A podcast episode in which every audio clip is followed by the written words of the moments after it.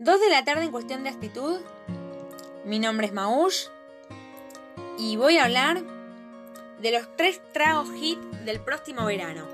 Originales y tentadores, estos son los tres tragos que marcarán el ritmo con la llegada del calor. Pero además de brindarnos sus recetas, el bartender internacional Juan Manuel Vázquez nos explica en qué consisten y cómo es la nueva tendencia que viene para cócteles de verano. Tras una gira internacional que incluyó su presencia en las mejores barras de los clubes y discotecas más famosas, Juan Manuel Vázquez nos cuenta que se está tomando en el mundo la gente cada vez más se inclinan por bebidas de la familia del árabe, como por ejemplo el mezcal y la tequila. Y en ese sentido, los tragos más representativos son las margaritas y las palomas, que tienen una delicadeza al paladar como pocos. De todos modos, para los que más allá de la tendencia prefieren optar por tragos clásicos que les son más conocidos, también hay muchas opciones para ellos. Los más elegidos son las creaciones frescas y frutales, porque no solo aportar una sensación refrescante al mojar los labios, sino también porque la combinación de aromas rememora viajes y paisajes veraniegos. Así que lo mejor ranquean desde la sangrías bien frías hasta las margaritas dulces, frutales e incluso picantes.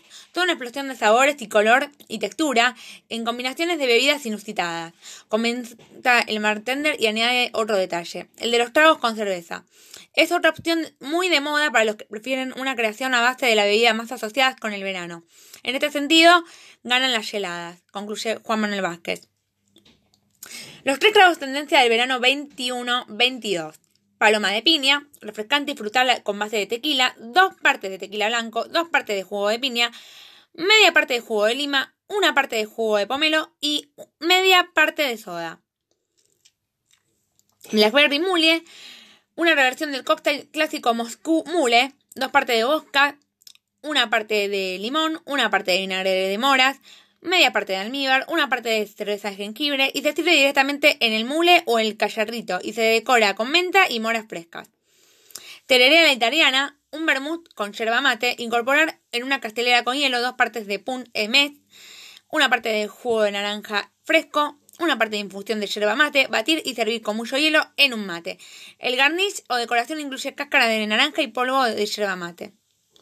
Bueno, esto ha sido todo por hoy en cuestión de actitud y recuerden beber con moderación o si no, no beber. Un beso.